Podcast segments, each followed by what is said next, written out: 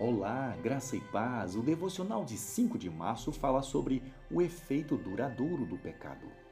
1 Pedro capítulo 2, versículo 11 diz: Amados, insisto em que, como estrangeiros e peregrinos no mundo, vocês se abstenham dos desejos carnais que guerreiam contra a alma. Qual é o efeito duradouro do pecado? Você já pensou nisso? Sabia que os desejos carnais podem prolongar a consequência do pecado? Billy Graham disse certa vez assim: imoralidade é uma epidemia em nossas igrejas, assim como é no mundo secular em geral. Não é à toa que o mundo está em crise.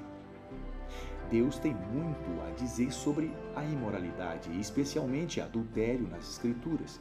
Ela entrou nos Dez Mandamentos. Era, em alguns casos, punida com morte e a vemos abordada também no Novo Testamento. Deus disse para não cometermos adultério por uma boa razão. Quando você cruza aquela barreira de proteção que Deus colocou ao redor da sua vida e do seu cônjuge, você está por conta própria. E a repercussão desse pecado pode durar meses, anos e até uma vida inteira. Pense nisso Deus te abençoe poderosamente e até a próxima.